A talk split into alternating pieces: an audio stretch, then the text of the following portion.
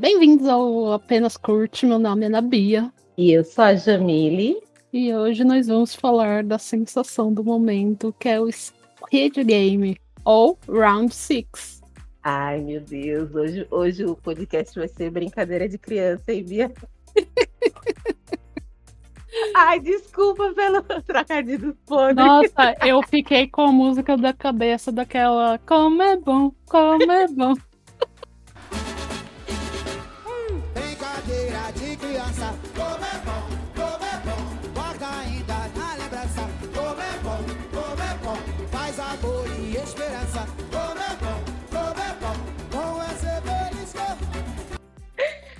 Pra você ver o nível, o nível da piada da pessoa, né? Essa sou eu. A gente perde o amigo, mas não perde a piada. E aí, me conte você já estava planejando assistir? Como foi que aconteceu para você assistir Round 6?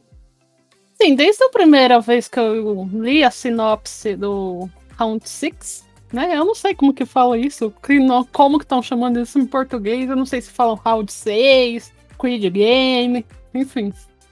É, é... A, maioria do pessoal que eu ouço, eu ouço dizer Round 6 mesmo. Não uhum. vi ninguém falando diferente, não. Ah, tá. É, então, é, desde a primeira vez que eu vi a sinopse da série, eu achei que tinha um potencial para ser muito interessante. Mas eu vou confessar que eu tava com um pouco de preguiça de assistir, porque. Eu nem sei explicar o porquê, assim, sabe? Motivos tava... de hype? Nessa vez nem tanto, porque quando eu ouvi pela primeira vez, tipo, ainda não tava esse hype todo que tá agora, né? Hum. Mas já começou a ficar muito rápido, né? Porque a, o tema da série é muito interessante, né? Tipo, é um prêmio considerável, né? 49 bilhões de wones, que dá aproximadamente 222 milhões de reais. De reais ou foi dólares? Reais. De reais, reais né? E as provas do jogo são brincadeiras infantis, né? Só que quem é quem perde as provas eles são eliminados, assim, não só do jogo, mas da vida, né? Tipo, uma coisa assim super gratuita. É um ponto de partida da história que já te choca, assim, né? Como assim? Verdade. É... Conhecidos começaram a falar e uma amiga próxima falou: Ah, eu vou dar play na série. Daí eu fiquei pilhada pra dar play, não tava fazendo nada no fim de semana. Eu falei assim: ah, vamos assistir essa bagaça logo, né? Tirar isso da frente, né? É. E você?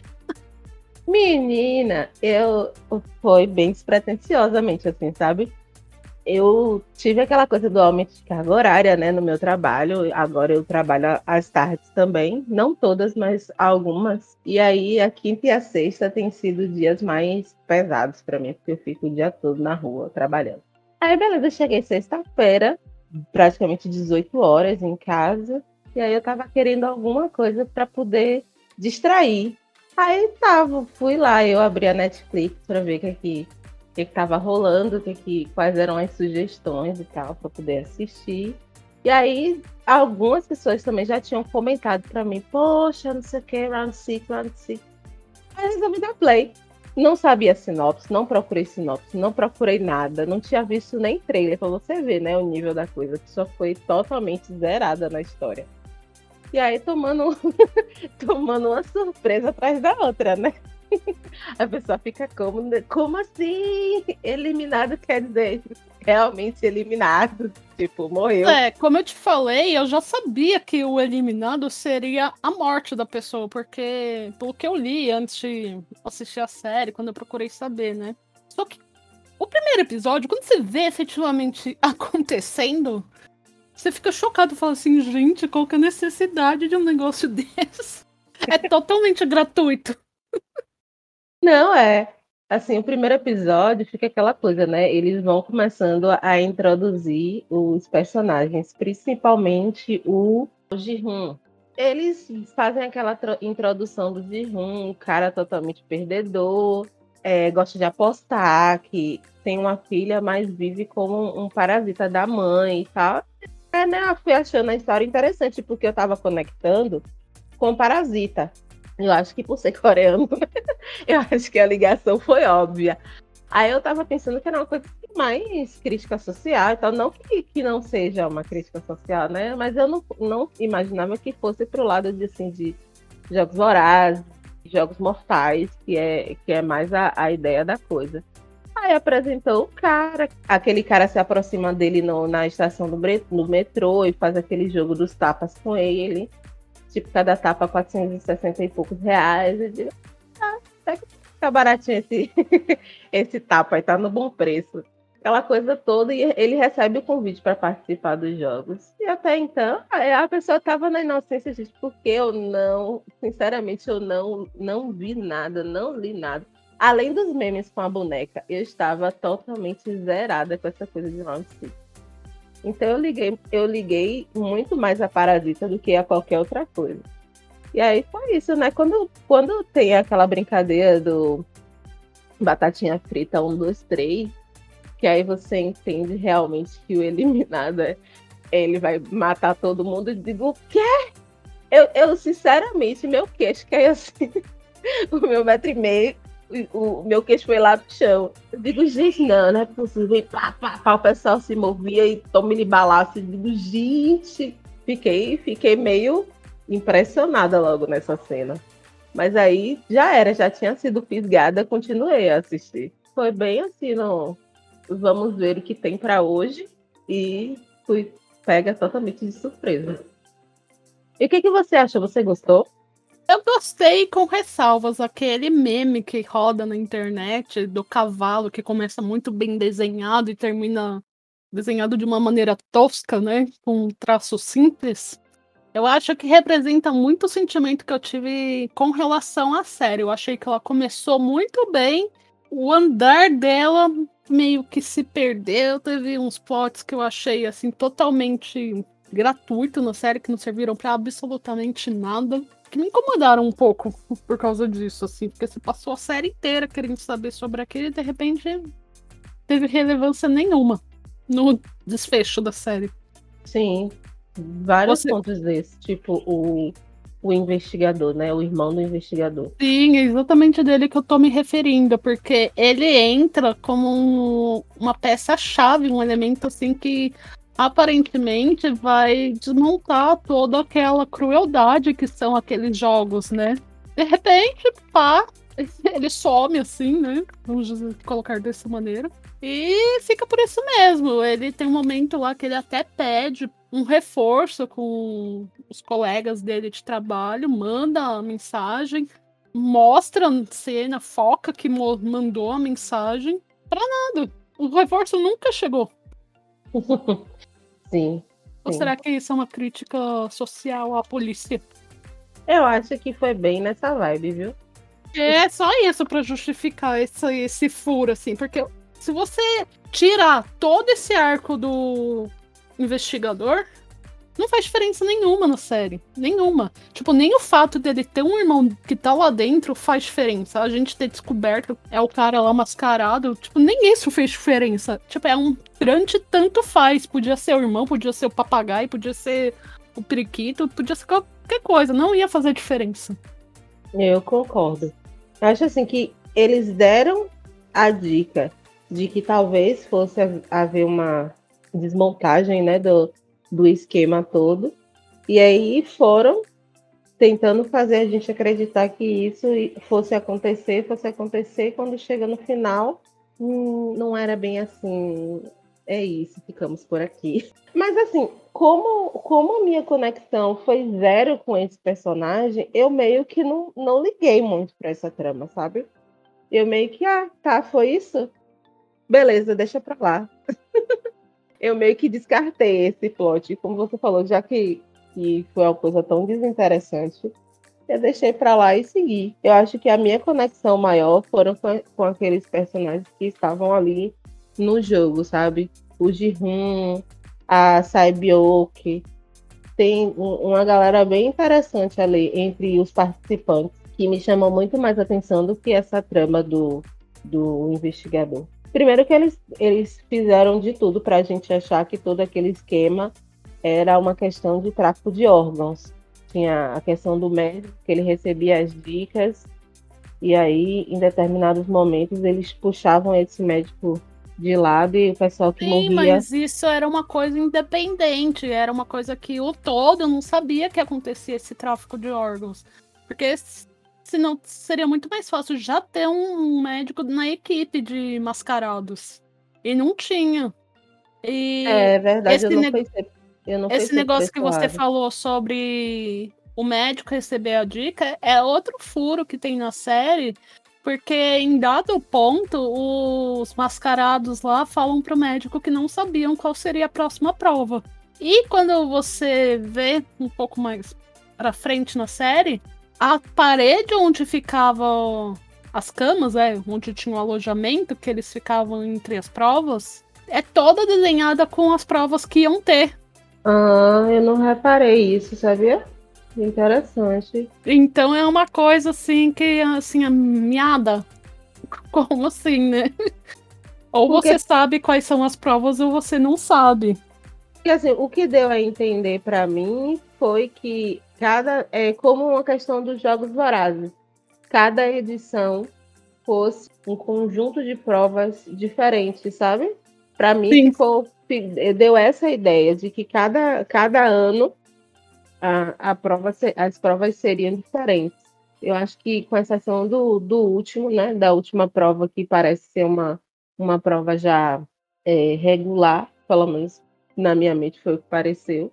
E as outras eram aquela coisa que eles iam decidindo à medida que eles fechavam uma quantidade de jogos para o ano. Então, eu acho que realmente pensando nisso, nessa questão do, dos desenhos, não faz muito sentido. Não, não faz, ó. Eu coloquei a foto aqui pra você ver no, no Discord. Aham. Uhum. É, tá é. tudo aí. É, você tem toda a razão. Eu que fui a distraída do rolê mesmo.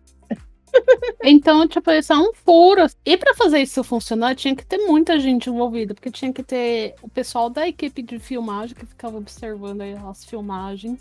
Tinha é, que ter o pessoal da cozinha tinha, né? que inseria a dica dentro do bolinho, uhum. sem desmanchar o bolinho tinha os guardas que ficavam no centro cirúrgico, as pessoas que faziam a, a guarda deles enquanto eles estavam fora das suas funções, né, clandestinamente. É, realmente, pensando nisso, eles teriam que ter, eles teriam que ter gente em todas as funções, né?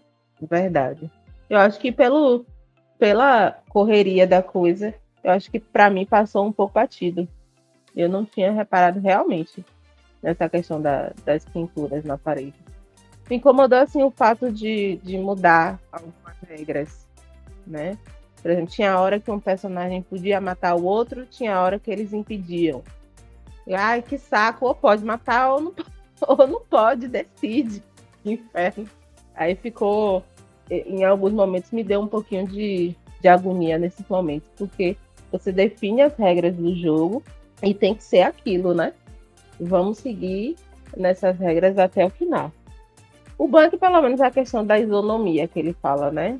E foi uma coisa que eles, eles tentaram manter até o final. Então, todo mundo tem que ter as mesmas condições dentro do jogo, já que fora é, a desigualdade é sempre muito grande. Então, pelo menos dentro do jogo, eles teriam que ter essa igualdade de condições, né? Essa premissa eu achei interessante interessante sim, mas a partir do momento que é revelado o porquê do jogo existir, é uma coisa que para mim passa a não ter muita coerência, uma vez que a impressão que dá é que os jogos surgiram pela reles excentricidade de velhos ricos e brancos e assim, sabe? Ficou parecendo uma coisa meio bacural de é, se divertir na mazela dos outros. É uma coisa que, tipo, achei meio estranho. Mas não foi sugestão, foi isso mesmo. E o cara disse, com todas as vezes, a gente estava entediado.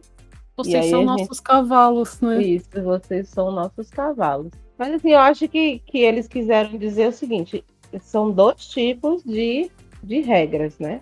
As que a gente montam para quem está assistindo e as que, as que a gente montam para quem está participando.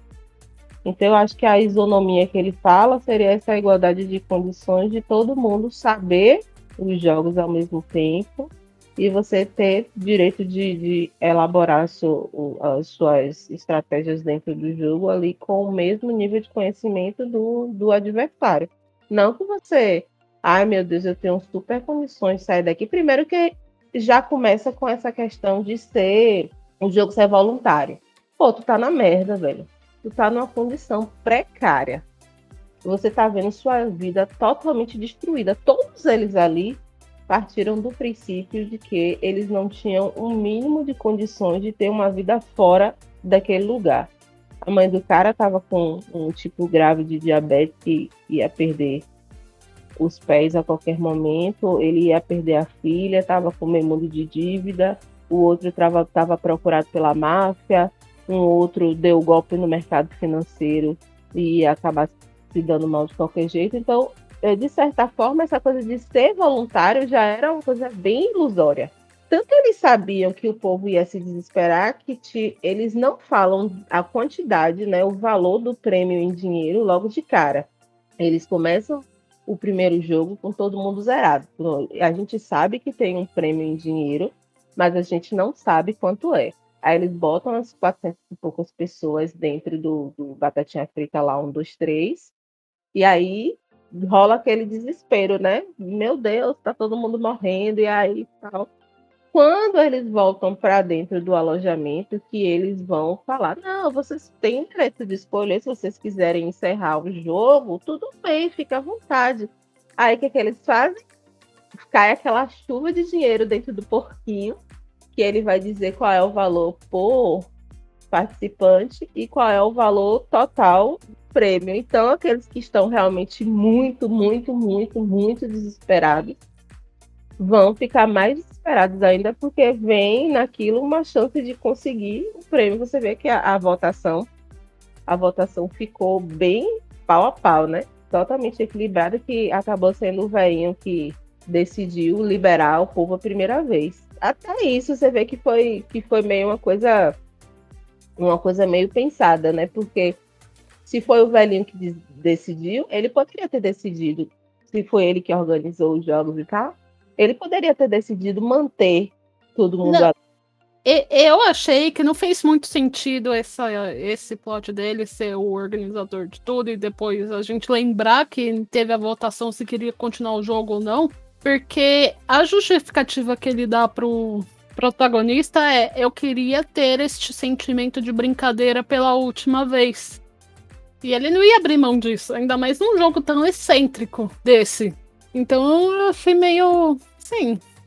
Mas eu acho que foi. Eu acho que foi mais na condição de eu vou liberar o pessoal. Porque eles vão ver, eles vão ter reforçado na mente deles que do lado de fora realmente é pior do que aqui dentro. Pelo menos foi a impressão que eu fiquei. De que ia reforçar essa ideia na mente do pessoal. Você vê que o cara vê a mãe que ele penhorou todos os bens da mãe, né? Deu o golpe e penhorou todos os bens da mãe. Ele vai atrás da mãe, quando vê lá, a mãe está se acabando de trabalhar. Então ele vê que ele não tem saída, é tanto ele quanto os outros, cada um vai para sua realidade. O Ali, que eu morro de pena do Ali, tadinho. Ele volta e vê a esposa lá naquela condição com o bebezinho deles e tal. Então, cada um foi voltando para sua realidade e reforçando justamente a ideia que lá, naquele lugar era realmente o único lugar que eles teriam a chance. Quer dizer, já que eu vou, já que eu tô na merda aqui, provavelmente eu vou morrer de qualquer jeito, pelo menos vou aqui morrer lutando para poder ter uma chance de sair dessa condição. Para quem está muito desesperado, muito, muito, muito mesmo, qualquer saída, qualquer luz no fim do túnel é uma coisa para se agarrar. Então, querendo ou não, eu acho que faz sentido o, o, o Coroa ter decidido liberar. Porque na mente dele eles não iam resolver que, ai meu Deus, tudo bem, tá lindo aqui fora, quase morri, beleza, de boa, entendeu? Acho que pra, eu já passei assim, situações de, de desespero financeiro, assim, sabe?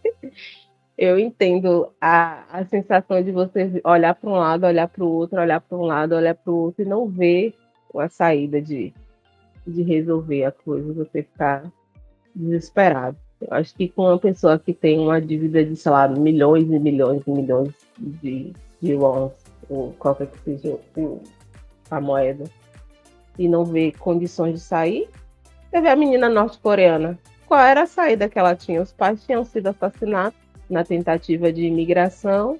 Tava ela e o irmão dela que foi colocado num, num orfanato.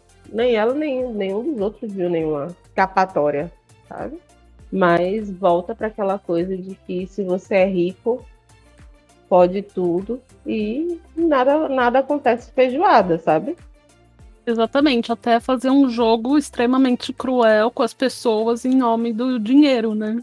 Uhum. Enquanto você vê os ricos fazendo por reles prazer, é até curioso, porque mostra quando eles estão lá na sala assistindo ao vivo os jogos, tem uma pessoa que serve de mesa, a outra que serve de estátua, enquanto tem pessoas lá pulando em prateleiras de vidro para saber se vai viver ou se vai morrer. Exatamente. Para eles, dane-se, quem liga. Se você vê a relação também Oriente-Ocidente nessa coisa, sabe? Porque você vê que todo mundo que está ali assistindo é ocidental, não, não necessariamente americano, isso não fica claro mas são ocidentais que vieram pro, pro Oriente, como se o Oriente fosse esse, esse playground, sabe? Que desse essa capacidade deles fazerem esses jogos. Tem várias camadas ali que, que a gente pode discutir. A camada do que você faria se você estivesse realmente desesperado e tivesse uma chance de conseguir é, a, a maioria que, que tá lá disputando não tem absolutamente nada a perder. É, apesar de eu ter achado meio zoado o cara, o, o, número um estar vivo no final e ele ser o grande mentor por trás dos jogos, ao mesmo tempo que eu achei zoado, eu achei um plot interessante, porque é uma reviravolta que você realmente não, se, não espera, você se surpreende quando acontece. E ele fala uma coisa que é muito interessante é, até do ponto de vista filosófico, ele fala que quando você tem muito dinheiro ou quando você não tem nada, é como se fosse a mesma coisa, porque você não tem absolutamente nada a perder. Que ele fala assim, quando você tem muito dinheiro e recebe uma sentença de morte, como você tá com câncer terminal. Uhum. Então o sentimento é o mesmo, você não tem motivação para estar vivo quando Sim. você tem uma notícia dessa ou quando você tá numa miséria absoluta que nada faz sentido e você não tem mais vontade de viver. Exato, eu concordo plenamente. Eles fizeram várias discussões interessantes, assim, sabe? Muitas discussões. A gente pensa até onde vai a, a, o limite, né, do, da vontade humana de sobreviver, porque por mais que muitos ali quisessem também o dinheiro, na hora que se via com a arma apontada para a cabeça. Não, não quero, me deixe vivo. Muitos corriam e, e, tentavam sobreviver a qualquer custo e se indignavam, não, os miseráveis, tudo sendo que eles tinham concordado, né? Então fica tudo muito contraditório, próprio da natureza humana mesmo. Então, eu achei as discussões assim bem legais. Se tirasse o plot do policial seria bom, seria, mas whatever, eu, eu, eu relevei. Mas o, as outras coisas, o fato deles diminuírem as mulheres, está todo mundo ali na mesma merda. Mas ainda assim, as mulheres ainda têm um valor incrivelmente menor do que todos os outros. Que merda, que ódio que eu fiquei. Eles entraram naquela naquela etapa que tinha que escolher um grupo de 10 pessoas, né? Você tinha que formar um grupo de, de 10 pessoas para poder. Foi no Cabo de Guerra, não foi? Foi foi no Cabo de Guerra. Ah, nós tem que criar um grupo de 10 pessoas, aí todo mundo deixando as mulheres de campo. Não, são as mais fracas, são as mais fracas. Tem sentido, tem lógica, porque é uma questão física, tem, mas. Ah, que ódio! Fiquei com raiva. Fiquei com raiva, porque sim. Achei muito legal o plot twist da, da, da mulher que sobreviveu. Todo mundo achando que ela sobrou e seria eliminada, ela ficou lá de boa na cama dela, dormindo, esperando quem sobrevivesse retornar. Ah, o ódio na cara daquele idiota que maltratou ela. Achei legal. Curti. Mas eu, eu, eu achei a série muito boa. A série é uma série muito boa, vale muito a pena ver. E em uma entrevista, o criador da série, ele falou que a inspiração para a série veio de leituras que ele tinha de mangás. E a ideia inicial era criar uma fábula entre do capitalismo e a competição extrema. Então eu acho que ele foi muito bem sucedido na ideia geral da série que ele teve. Sim. Na luta de você chegar no topo, você vai deixando muita gente pelo caminho, né? Sim. É uma, é uma luta que, por mais que você saia vencedor, aquilo ali deixa mais. Por mais que, que não apareça, né? Tanto que ele não quis usar o dinheiro, o cara não tirou aqueles. Foi 10 mil wons que ele tirou, e depois não mexeu mais no dinheiro. Tanto que um ano depois o cara reaparece, fala com ele que, que a ideia foi dele, explica, dá aquela explicação toda e diz: não, você tem o direito de usar o dinheiro. Querendo ou não, você usou pelo seu esforço, ou você ganhou pelo seu esforço, e você ganhou de forma justa. Né? Então você tem o direito de usar o dinheiro, mas deixa marcas, né? Não é como se fosse uma experiência que, ai, que legal, esse dinheiro veio da morte de 464 pessoas, sei lá qual foi o total de, de participantes. Mas muita gente morreu sendo que muita gente tinha uma história tão ferrada quanto dele. Você pode até brigar para chegar no topo, mas nem sempre aquilo ali vai ser vai ser limpo e vai ser agradável. Se você for uma pessoa que tem consciência, né? Porque a gente sabe que muito rico aí tá nem aí para as desigualdades, nem aí para o resto da população. E eu acredito, sabe, que, que essa história, por mais que seja muito fantasiosa, seja algo muito fora da realidade. Porque por mais que eles não coloquem pessoas dentro de arenas para poder morrer, cada decisão política que é tomada envolve uma população inteira e muita gente morre. O que é desviado de saúde, o que é desviado de educação, o que é desviado de, de sabe, de tantas outras áreas da, da sociedade que você a pessoa embolsa e o resto da população que se dane. Tá todo mundo numa arena, mas querendo ou não, se você pensar, tá todo mundo no mesmo barco e todo mundo acaba pagando, né? O, o povo que fica muito rico às custas da, da desgraça alheia. Então eu achei uma boa, uma boa analogia. Me, me impactou bastante. E aí comecei a ver Alice em Borderland. Tive que parar ontem, né? Porque dia da faxina. Ainda não continuei, mas vou, vou fazer essa maratona, porque é uma série que veio antes de Round Six. Eu me lembro de que ano é. Mas me indicaram bastante nessa mesma temática. Ah, legal. Então é isso. É uma série que vale a pena ser vista, comentada, tá na moda. É aquela boneca amedrontadora. É, uma última pergunta. Você conhecia esse jogo Batatinha 123 como Batatinha Frita 123? Eu não. Aliás, eu não, eu não conhecia, além do cabo de guerra, eu não conhecia nenhuma daquelas brincadeiras ali. nenhuma. Tipo, fiquei boiando. Aí toda vez que aparecia uma brincadeira, eu ficava tentando entender qual era o objetivo, né? E quando o jogo da, da Good mesmo, que cada um inventou a sua, a sua própria regra. Então, é, coisa... aquele da, da bolacha que tinha que cortar no formato, eu não vi aquilo exatamente como uma brincadeira, mas eu lembro que quando eu era criança, principalmente aquele chocolate que tinha da turma da Mônica, que tem um personagem em volta, né? Hum. Ou aquele chocolate da Nestlé que tinha os bichos, né? Eu gostava de comer assim, mordendo, assim, para deixar a figura.